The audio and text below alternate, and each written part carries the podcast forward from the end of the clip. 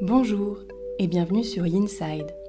Yinside, c'est le podcast pour toutes les personnes désireuses de découvrir le yoga et la méditation du côté yin. Je suis Jessica, professeure de yoga, et j'ai à cœur de te partager cette passion. Chaque semaine, seule ou avec des invités, je te délivre tour à tour des inspirations, méditations et séances de yin yoga que tu peux facilement insérer dans ton quotidien pour retrouver un calme intérieur. Aussi, si tu es à la recherche de bien-être et de douceur, tu es au bon endroit. N'hésite pas à soutenir ce podcast en t'abonnant et en le notant sur Apple Podcast. Belle écoute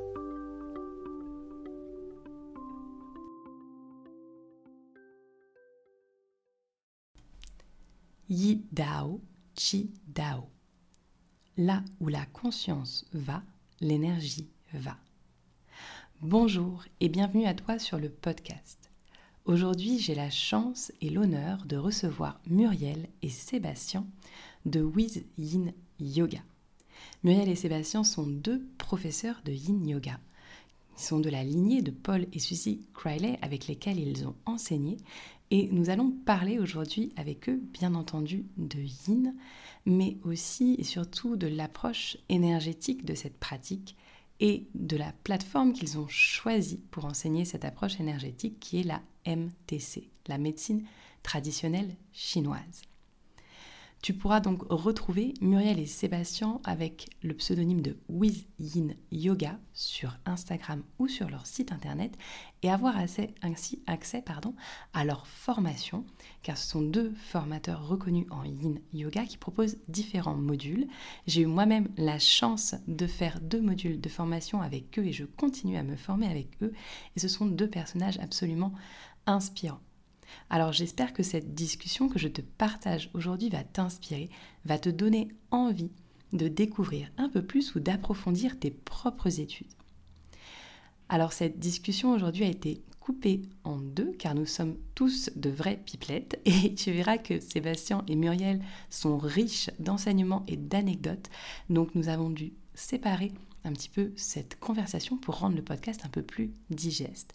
Donc dans l'épisode d'aujourd'hui, tu vas tout d'abord découvrir Sébastien et Muriel, apprendre un petit peu à les connaître, à connaître leur parcours, leur formation, leurs différentes expériences avec le yoga en général, mais aussi avec le yin, bien entendu.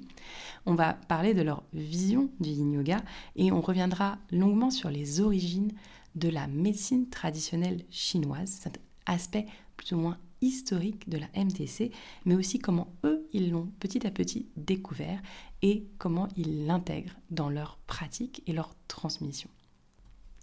Si tu désires en savoir plus sur les formations proposées par Muriel et Sébastien, je t'invite vraiment soit à les contacter via les réseaux sociaux, soit à aller vers leur site internet qui fourmille d'informations sur le yin yoga.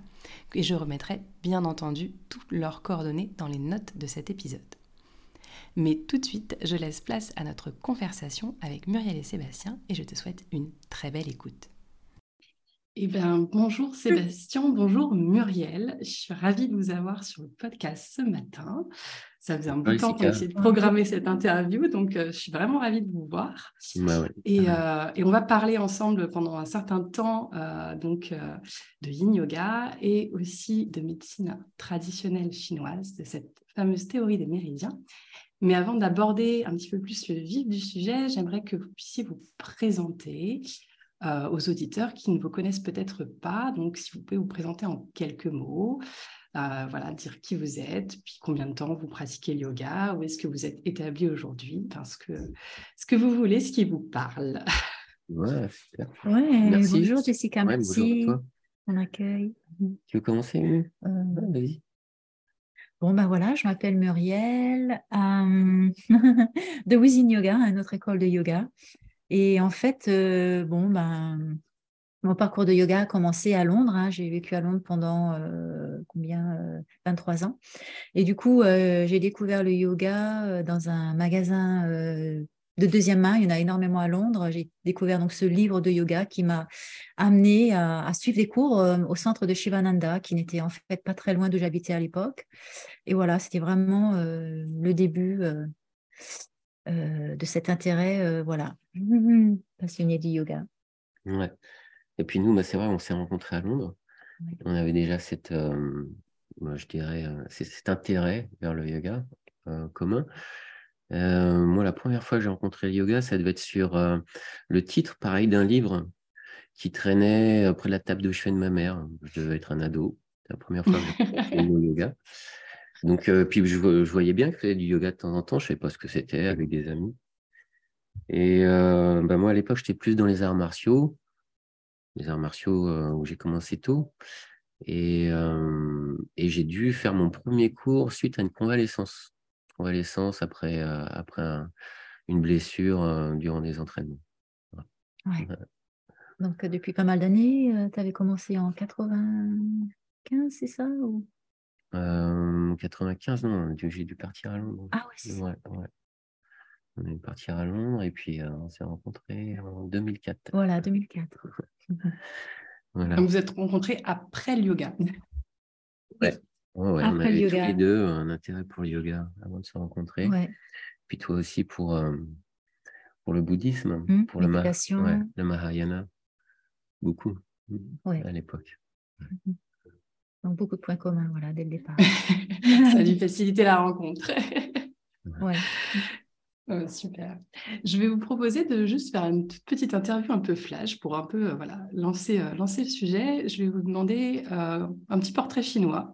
Euh, donc, euh, vous choisissez juste la personne qui répond en premier. Je vais vous demander qu'est-ce que vous seriez si vous étiez un animal? Peut-être Muriel en premier. Un chat. Un chat. Ouais, direct, t'as vu la, la réponse? Ça- Je confirme. Moi, ce sera le lapin. Ouais. Ah, bah, c'est l'animal de l'année, je crois. Ouais, c'est voilà, pour ça j'ai été influencé, je pense. Mais le chat et le lapin, le chat et le lapin sont les mêmes en fait hein, dans la pensée chinoise. En tout cas, c'est le, le- le chat il est plus euh, vietnamien et le lapin c'est plus chinois, mais ils ont tous les deux les mêmes qualités. En fait. Les mêmes vertus. Ouais. Alors, une posture de yoga, est-ce que c'est la même ou est-ce que c'est une posture différente? Euh, posture de yoga, euh, la chenille, en fait. Ah ouais. La chenille se transforme en papillon. Donc, euh, Et euh, alors pour moi, ben euh, Jessica sera le calisson, si ça te dit quelque chose. calisson, je ne l'ai pas encore, je l'ai pas encore inventé celle-là. alors voilà, c'est ça, c'est celle qui est à venir. Ce sera la posture à venir. Le calisson, euh, spécialité d'Aix-en-Provence. Ouais.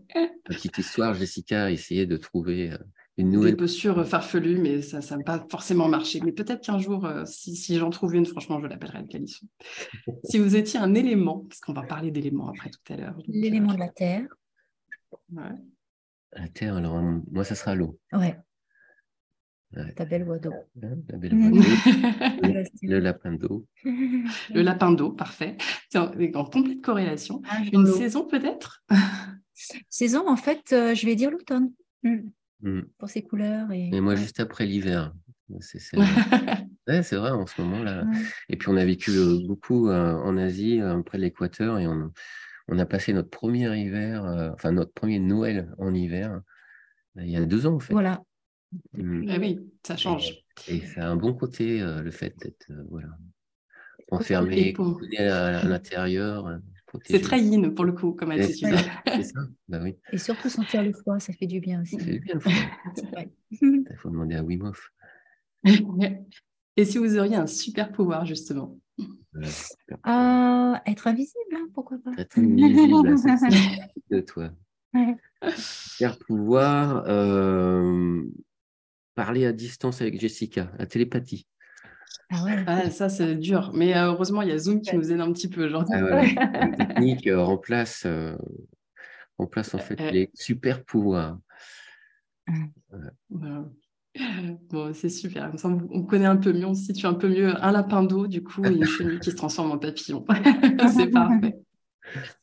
Donc, vous nous avez raconté un petit peu votre, votre rencontre avec le yoga, mais euh, il me semble, si je ne dis pas de bêtises, que vous avez plutôt commencé par un yoga dynamique, euh, et que je crois savoir que tu étais Ashtangi, euh, toi, Sébastien, à la base. Et donc, moi, j'aimerais savoir quelle était votre première rencontre avec le yin yoga. Alors, je, triche un peu parce que je connais la rencontre du yin yoga avec euh, Muriel et je, je trouve cette anecdote très croustillante, en fait. Je suis sûre qu'elle va parler à, pas mal de monde. Mhm. Ouais, ben en fait, bon, ça remonte à pas mal d'années, en les années 2000-2004, hein, quand on était à Londres. Et Sébastien avait rencontré Sarah Powers, avait été à plusieurs de ses cours. il m'avait dit, écoute, le yin yoga, c'est vraiment un yoga qui te ressemble, c'est vraiment un yoga pour toi, tu devrais venir à son prochain cours. Donc j'ai dit, OK, on y va ensemble. Et puis, du coup, Sarah Powers, elle est très, très connue. Donc la salle était remplie et on est arrivé, il y avait qu'un espace juste vers l'avant très près de Sarah Powers. Et du coup, voilà, on a participé à ce cours et c'est vrai j'étais vraiment pas confortable du tout, voire euh, très très mal à l'aise et j'ai vraiment pas du tout adhéré à la pratique. Hein. Pour moi, j'avais pas compris, c'était pas le bon moment. et euh, j'ai pas osé quitter la salle parce que voilà, euh, je voulais pas, déranger le cours, pas mais j'ai pas du tout apprécié du tout. Mmh. pour ce premier cours. Trop sous les feux des projecteurs. Oui, j'avais une pratique un peu plus, euh, j'avais une pratique de vinyasa et du coup c'est vrai, j'ai pas du tout répondu, mon corps n'a pas répondu, mon mental mmh. non plus, mmh. j'étais pas prête en fait, c'était pas le bon moment. Ah. Il faut savoir qu'à l'époque, en 2006, euh, la pratique du yin yoga, elle n'était pas structurée comme on la connaît maintenant c'était vraiment euh, rester dans la pause et puis, euh, et puis écouter ce que le prof disait. Mais il n'y a pas vraiment d'explication technique. Pourquoi faire ça euh, Quel est le but Quels sont les obstacles en premier Nous laisser un peu mariner comme ça. Donc, soit si on avait un, rapport au corps intuitif, on trouvait tout de suite les bienfaits, mais pour certaines personnes, ce n'est pas, pas forcément évident si on n'a pas d'explication. Et oui, puis j'imagine aussi quand depuis 2006, il y a eu pas mal de choses au niveau recherche, notamment d'un point de vue fascia, qui sont arrivées, qui ont un petit peu théorisé finalement ce qui se passait dans le, dans, le yin et qui n'était pas forcément là à l'époque. Mais, euh, mais j'aime bien ton, ton expérience parce que je pense que c'est l'expérience de beaucoup de personnes qui débutent le yin, euh, qui viennent euh, souvent d'une pratique plus dynamique auparavant et qui du coup bah, sont un peu perdus dans leurs repères et, et, se, et se trouvent voilà, pas confortables, comme tu l'as dit exactement au niveau du yin. Bon, et, suite à cette expérience, il y a quand même eu après un déclic qui a fait que vous ayez basculé, entre guillemets, vers cette pratique de yin plutôt que de rester sur la pratique d'ashtanga et de vinyasa. Est-ce que ça a été cette deuxième étape? En fait, euh, le premier yoga qu'on a mmh. fait, c'est du Shivananda. On a mmh fait du Hatha Yoga, vraiment. On a fait un 200 heures euh, dans un ashram euh, au Tyrol ensemble. Et c'était, euh, je crois, en 2004. Oui, c'était en 2004, notre première, toute première formation. Et donc, euh, on a bien aimé ce que ça nous a donné une vue globale de ce que le yoga a à offrir, pas juste euh, les postures. quoi. c'était surtout ça qui nous intéressait, c'était une espèce de vue holistique sur, sur un, mode de vie, une attitude et tout ça. Après, c'est vrai qu'on porte beaucoup l'accent sur la posture, le fait que moi j'ai fait de l'ashtanga ou qu'on a fait de mmh l'ashtanga ensemble, c'est qu'on a, on a vécu au-dessus euh, d'un chala euh, qui s'appelle le yoga chala d'ailleurs à Londres. Et donc euh, bah forcément c'était facile hein, pour la Mysore pratique de voilà descendre de l'appartement et d'arriver sur le tapis. Mais et le, ouais, le déclencheur pour le yin, c'est ça s'est fait après. Ça s'est fait en 2009 en fait. On, on, a quitté Londres en 2009. On est arrivé en Asie, en Indonésie où on a vécu pendant sept ans. Et là, on a fait en fait notre première formation de 100 heures. Et là, c'est vraiment le grand déclic qui a fait que, voilà, complètement tombé amoureux de la pratique et surtout vu le potentiel euh, méditatif, contemplatif que cette pratique nous amène. Et pour nous, voilà, qui suivons aussi ce chemin de méditation, c'était naturel que voilà, c'était vraiment euh, la pratique dans laquelle on allait. Euh, en fait, on cherchait, on cherchait une pratique qui, mm. qui allait appuyer euh, la méditation. Exactement. Et on s'est rendu compte que bah, l'ashtanga ou les pratiques plus dynamiques offrent une certaine flexibilité, mais pas forcément de manière statique dans le mouvement parce que c'est d'ailleurs Après, bien sûr, il y a une graduation de ça, hein, de l'ashtanga ou du hatha yoga, ou voire même de la yangar, où on restera plus longtemps dans la pause.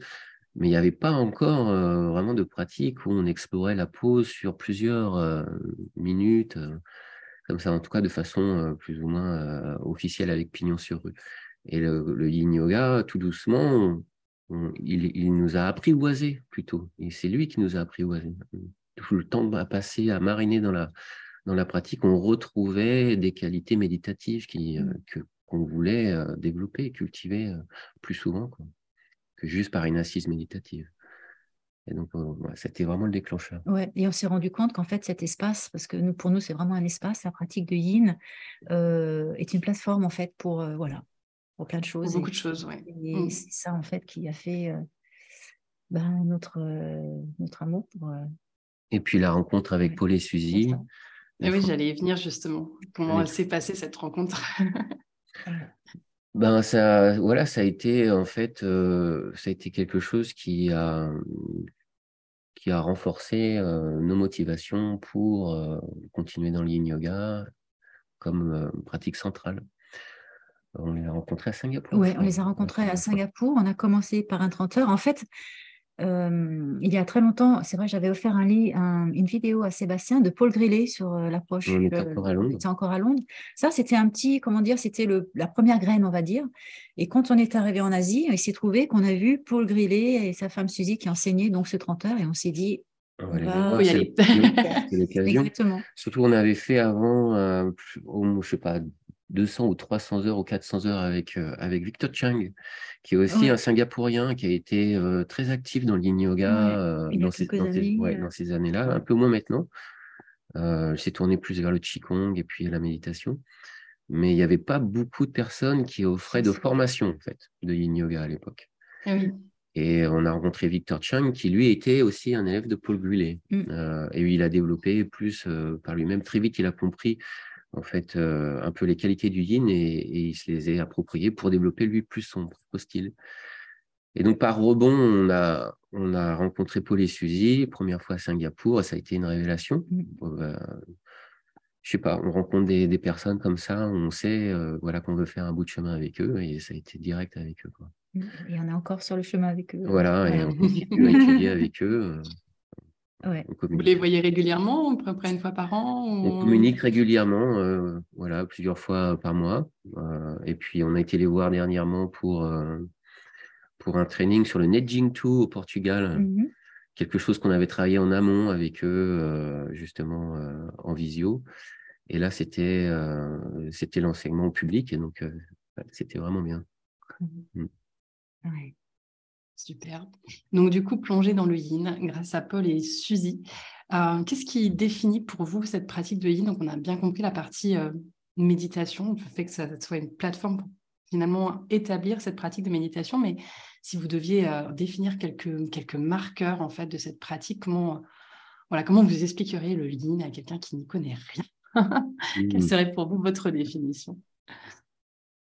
Tu veux dire quelque chose oh, Tu peux, vas-y, tu peux commencer, je te Ok.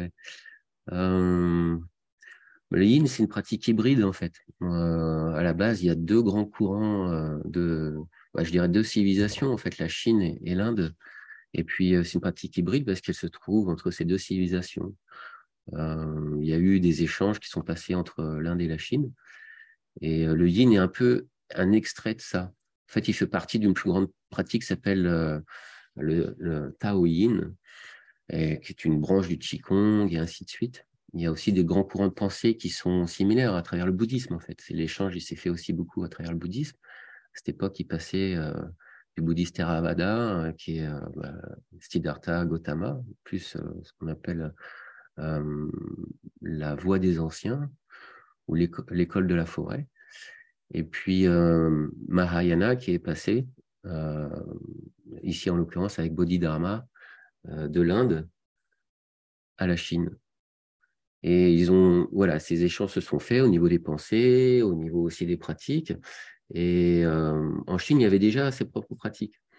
Ils, ont, ils se sont appropriés euh, les pratiques aussi de l'Inde. Et donc, ce Taoïne fait partie d'une pratique plus large où il y a du, je dirais, du mouvement, des pratiques yang et des pratiques yin. Donc le yin yoga en lui-même, tel qu'il est maintenant, c'est pas vraiment une pratique complète. Ça a été extrait d'une plus grande pratique.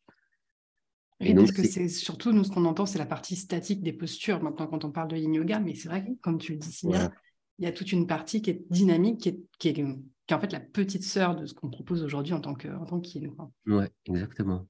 exactement. Euh, donc ça, il faut, faut, le garder en tête. C'est-à-dire que le yin ne va pas pouvoir répondre, à, si on regarde que le côté physique, il ne va pas pouvoir répondre à tous les besoins physiques. C'est quelque chose qui va vraiment ouvrir le corps, où on va passer du temps dans la relaxation, l'introspection, on va passer du temps euh, dans l'abandon, donc physiquement, émotionnellement et mentalement. Mais ce n'est pas quelque chose qui va structurer, qui va renforcer, qui va gainer, qui va, euh, voilà, qui va faire toutes ces choses-là n'est pas une pratique complète.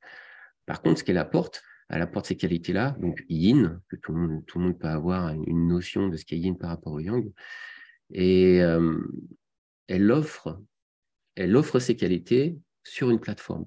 C'est pour ça qu'on trouve plein de courants yin où euh, les pratiquants vont s'approprier cette plateforme de yin pour y ajouter leur propre histoire, euh, leurs propres expériences, leurs propres envies leur unicité. Oui, finalement, tu peux, tu peux effectivement décliner ça. Alors, euh, sur une approche, euh, vous le déclinez de manière anatomique. Après, on va parler justement de médecine traditionnelle chinoise et philosophique, mais on peut complètement imaginer d'autres professeurs. Je sais qu'il y a pas mal de gens qui, font, euh, de qui parlent d'astrologie avec, qui vont parler.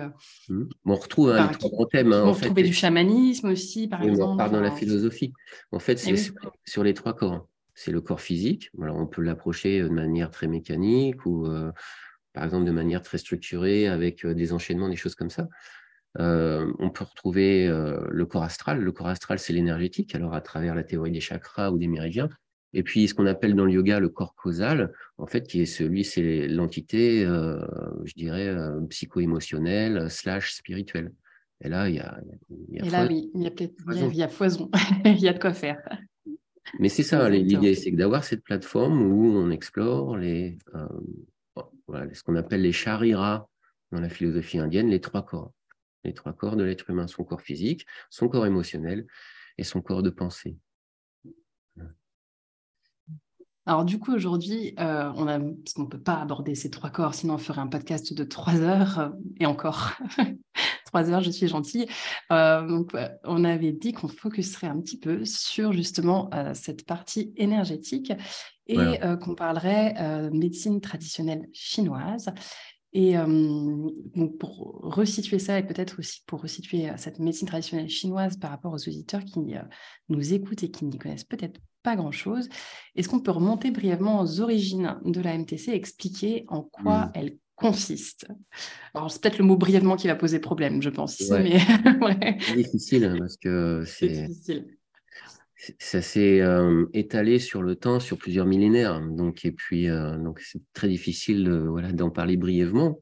On va faire notre mieux.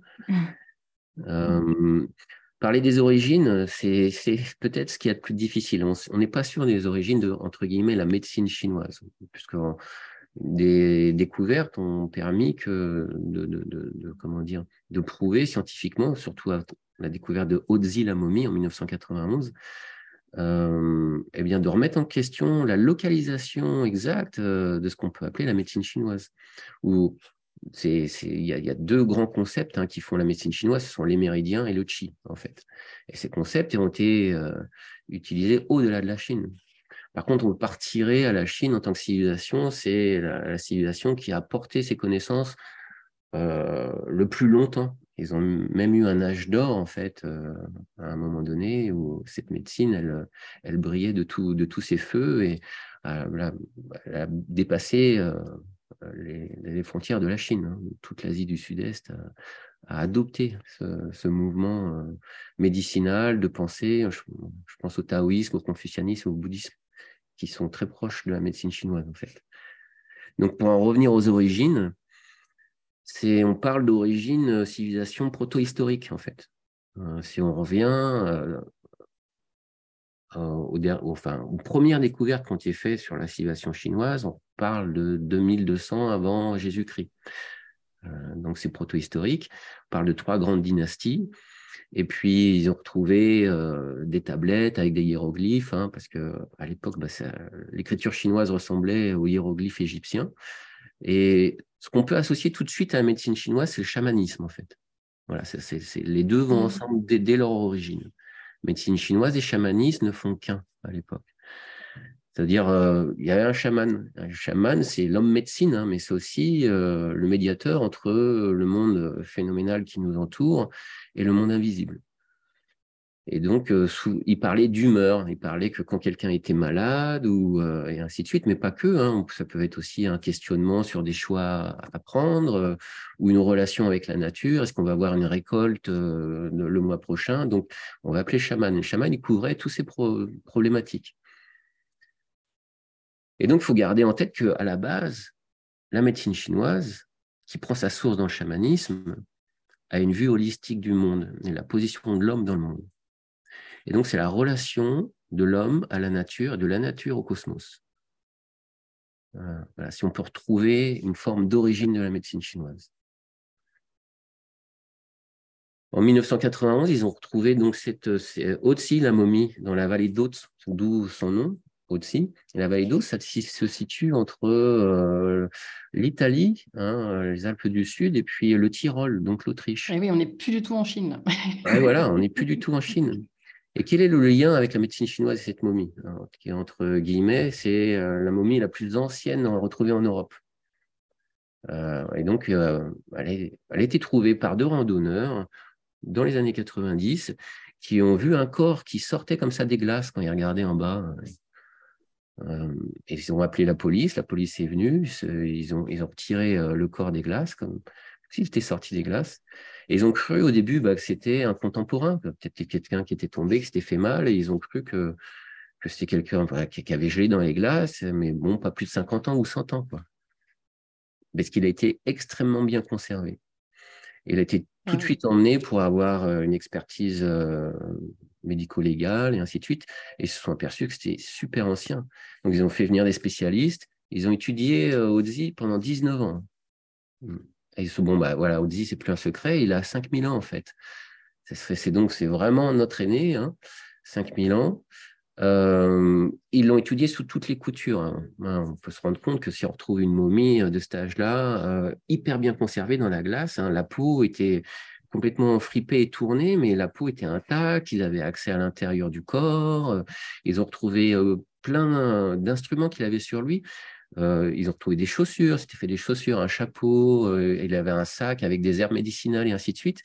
Ils ont été jusqu'à pousser en fait comment il est mort. Ils se sont rendus compte que euh, c'était un meurtre. En fait, un meurtre, il a été soit pourchassé, il, est, mort en fait d'une soit d'une flèche ou d'une lance, euh, d'une blessure, euh, et puis voilà, perte de sang qui lui a été tirée dans le dos. Enfin, ils ont vraiment poussé les études très loin. C'est cold case à faire classer, mais version, archéologique. Il y a, 5000 ans. D'ailleurs, il y a un, un, documentaire par la BBC qu'on peut retrouver sur YouTube qui est extrêmement intéressant. Ça explique, très bien. J'essaierai de chercher du coup pour les mettre dans les notes de cet épisode. Oui, ouais. Ils ont, ils ont recréé euh, le monde d'Otsi et ils ont même recréé à quoi ressemblait Otsi. Il avait à peu près la quarantaine. Ils ont fait une tomographie. Une tomographie, c'est regarder les tissus au niveau du microscope, hein, qu'on passe une caméra sans essayer de vraiment bah, d'abîmer euh, le spécimen unique. Et euh, ils se sont rendus compte qu'ils souffraient en fait de problèmes de, digestion. Ils ont retrouvé des résidus euh, d'œufs de parasites dans son estomac, ce qui était, devait être courant à l'époque, et dont les herbes, il avait certaines herbes qui l'aidaient voilà, à soulager ces, problèmes qu'il avait. Et il avait des problèmes d'arthrite avancés au niveau des hanches et du dos. Bah, certainement que la vie était rude à l'époque. et ce qu'ils ont vu aussi, ça dès le début, mais ils n'ont pas vraiment porté attention, c'est qu'il avait des tatouages. Mais des tatouages bien spécifiques qu'on ne retrouve pas. Euh, voilà, oui, pas quelque chose de tatouage tribal en fait, uniquement. C'est ça, euh, exactement. ce qu'ils appellent des, des, tatouages euh, ornementaux. C'était souvent, en fait, c'était quand, quand, deux individus d'une tribu différente se croisaient, avec les tatouages, ils pouvaient plus ou moins savoir d'où ils venaient et ainsi de suite. Donc, c'est des croyances aussi, mais c'était des tatouages qui pouvaient être perçus de visu. Alors que là, ces tatouages étaient cachés. Il y avait des endroits bien spécifiques, comme les poignets, derrière les genoux, euh, dans le dos. Euh, et c'était fait de croix et de petits traits. Bon, ils n'ont pas vraiment prêté attention à ça tout de suite, puis petit à petit, au bout de 19 ans, bien sûr, hein, voilà, on commence à s'intéresser à ces genres de choses. Mmh. Et ils se sont posé la question, mais ça sert c'est quoi ces tatouages? Et à un moment donné, euh, il y a quelqu'un qui a eu l'idée de superposer la carte des méridiens que l'on connaît actuelle, hein, la carte d'acupuncture des méridiens, sur ces tatouages et ils se sont aperçus avec stupeur qu'elle. ça euh, collait. ça collait, mais pratiquement à 100%. Il y avait genre 90%. Quoi. Donc, c'est à savoir que la peau avait, tourné avec le temps. Donc, euh, voilà, il fallait qu'il la remette en place. Ah et donc, ça remet en cause la location, enfin, pardon, la localisation d'une médecine proche de, la médecine chinoise telle qu'on la connaît maintenant, euh, euh, puisque ça a été trouvé dans la vallée d'Autz, entre l'Autriche et, l'Italie. Et surtout aussi, ça date dans l'histoire, hein, puisque les, premières euh, excavations, enfin pas les premières excavations, mais les premières découvertes qu'on a fait avec les excavations en Chine, on peut remonter voilà, entre 2000 2200 avant Jésus-Christ. Aussi n'a pas livré tous ses secrets. C'est ça. Ou je, dirais qu'on n'a pas encore découvert non plus tout ce qu'il y avait à découvrir. Hein. Aussi, il, a été, il a été bien étudié. Et donc, on en sait un peu plus sur euh, les origines de cette MTC, mais vous, comment vous en êtes venu à vous intéresser à cette médecine traditionnelle chinoise? Comment est-ce que ça a pris place petit à petit dans votre enseignement, dans votre façon de transmettre et, comment justement vous l'avez petit à petit intégré à cette plateforme de Yin Yoga? Ah. Euh, bon, déjà, j'ai eu un intérêt pour la médecine douce, la médecine naturelle, euh, assez jeune en fait. Et c'est vrai, euh, je suis arrivée à Londres relativement jeune, j'avais 17 ans et demi. Et j'ai découvert pas mal de choses dans cet espace. Et même à l'époque, j'avais, quelques années plus tard, j'avais éventuellement l'idée d'étudier l'acupuncture, parce que j'avais beaucoup de temps libre dans la journée, j'avais un, travail de soir, de nuit. Mais du coup, ce qui m'a freiné, c'est que j'étais pas sûre si j'allais rentrer en France ou pas. Et puis c'est vrai que c'était des études assez coûteuses. J'avais pas forcément les moyens non plus. Donc du coup, j'ai laissé passer, passer ça. Mais j'ai développé un, naturel, un intérêt euh, naturellement, euh, voilà, envers la, la, MTC. Et j'ai éventuellement travaillé dans une euh, un, un, magasin ou comment dire une bah... un magasin, c'est une un endroit voilà, où les gens pratiquent du shiatsu. Ah, d'accord. Et euh, voilà, j'ai bossé pendant un centre, ouais, c'est un centre de, voilà, de, thérapie. De thérapie, tout à fait, ouais, j'oublie mes mots en français. Et du coup, c'est là où j'ai rencontré Sébastien et donc j'étais en contact avec des thérapeutes régulièrement. Et avant ça, j'avais travaillé aussi sept ans dans un magasin de médecine douce. Donc mmh. voilà, j'étais un peu baignée dans un entourage. Lisière Ouais, voilà, pendant pas mal d'années quand même. Et voilà, ce qui a continué à. Bah, tu as eu un intérêt euh, ouais, inné, enfin, ouais, tout le temps, en fait. Naturel, ouais, voilà. Pour, ça, pour ce genre de choses, et puis des, même des facilités euh, ouais. pour étudier ce genre de choses. Quoi. Ouais. Voilà, en gros, et toi euh, tu peux répéter la question, Jessica? Bah, comment Savoir comment tu es tombée ah, dans, la, dans la MTC. Cette fois-ci, pas dans la marmite du Yin, mais euh, dans la marmite de la MTC. Euh, la marmite de la MTC, euh, bah, je dirais par les arts martiaux, en fait. Les arts martiaux. Oui, c'est vrai, c'est proche aussi. Ouais, j'ai eu la, philosophie. d'aller au Japon quand j'avais 17 ans. Je suis resté six mois là-bas en plusieurs fois. Euh, mais on a fait un échange et en fait, on faisait un échange autour des arts martiaux. Et, euh, à la fin des cours, souvent, euh, proposait euh, une, relaxation. Et c'est là où j'ai reçu du shiatsu, en fait. Le shiatsu, c'est un peu la version japonaise du tuina, c'est-à-dire le massage directement sur les points d'acupuncture, les tsubo, sur les méridiens, et ainsi de suite. Et ça m'a toujours frappé en fait comment on pouvait vraiment influencer son état énergétique, émotionnel, donc mental et physique, voilà, à travers des manipulations, à travers des points, des pressions, ainsi de suite. Moi, j'étais jeune à l'époque, j'avais 17 ans, mais je me suis dit, ouais, ça, c'est intéressant.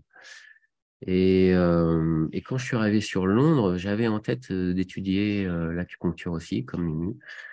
Mais les études étaient coûteuses, le temps aussi. Il faut savoir que c'est un cursus de 5 ans ou 3 ans, ça va dépendre de l'intensité à laquelle vous prenez. Enfin, 3 ans, c'est plutôt le tronc commun. Et, et puis surtout, bah, il fallait quand même un niveau d'anglais qui soit, qui soit soutenu. Ouais, soutenu. Eh oui. Bah oui. Toutes les études en anglais. Et bon, moi, ça faisait juste deux ans que j'étais en Angleterre et voilà, j'étais pas prêt, il me semble. Et donc, j'ai pris ces études de shiatsu plutôt. Et j'ai étudié le shiatsu, qui eux sont en trois ans. Et euh, j'en ai fait euh, ma profession pendant huit ans à Londres, euh, où j'étais thérapeute shiatsu. Mais c'est là où mmh, j'ai rencontré Muriel. Et elle gérait le centre de shiatsu où, j'intervenais de façon ponctuelle. Parce qu'on on était, on est, enfin, généralement, un thérapeute tourné à son compte. Voilà. Oui, c'est un peu plus indépendant, quoi. Donc, voilà, c'était assez naturel finalement de ramener après cet enseignement dans votre enseignement de yin un peu plus tard, quoi, en fait. Bah, non seulement ça, mais mais le, yin yoga, et grâce aux travaux de Paul Grillet et surtout et du docteur Motoyama, euh, a une relation spéciale avec, euh, je dirais encore une fois, les méridiens et le chi. Mais, euh, mais pas que, hein, le qigong, le tai chi, enfin, il y, a tellement plein d'autres mmh. formes. Mais dans le yin yoga, on travaille sur les tissus conjonctifs. Les tissus conjonctifs, les plus grands tissus conjonctifs sont les fascias. Et donc, ce qu'on appelle la traction passive, que l'on applique dans le yin yoga, travaille directement sur, je dirais, cette chaîne de tissus conjonctifs. Hein. Qui traverse le corps. Et les théories modernes sur les méridiens nous prouvent, nous démontrent maintenant que les méridiens sont dans l'espace interstitiel entre les fascias.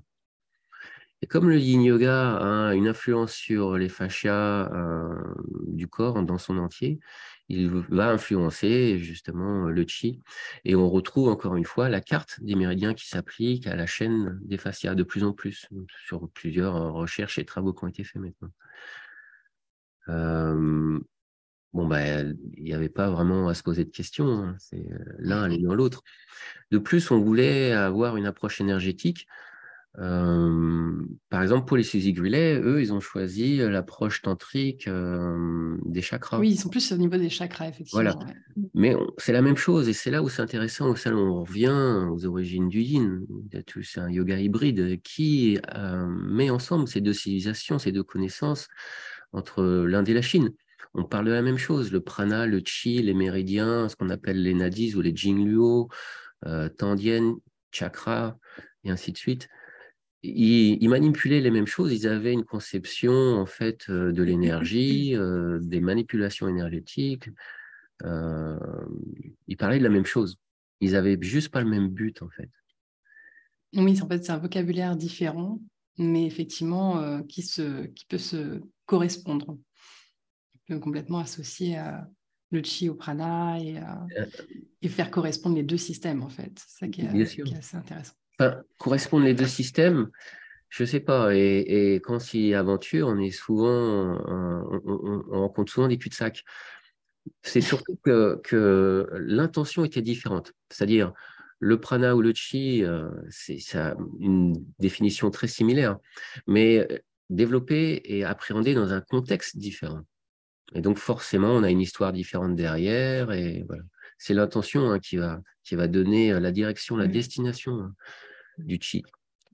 Alors, tu connais bien l'adage. Hein, Yidao, Chidao. C'est donc sur cet adage, ce fameux adage taoïste, Yidao, Chidao, là où la conscience va, l'énergie va, que nous abandonnons notre conversation pour aujourd'hui. Je t'invite bien entendu à revenir écouter dès la semaine prochaine la suite de la conversation qui est tout aussi passionnante. Si tu as aimé cet épisode, enfin, n'hésite pas à nous le dire sur les réseaux sociaux ou en commentaire dans Apple Podcast, à mettre éventuellement quelques petites étoiles dans nos yeux pour qu'ils pétillent. Et n'hésite pas non plus à retrouver Muriel et Sébastien. Encore une fois, je te mets les liens vers leur site internet dans la partie descriptive de cet épisode. Quant à moi, je te dis à très vite pour la suite de ces aventures, c'est-à-dire dès la semaine prochaine.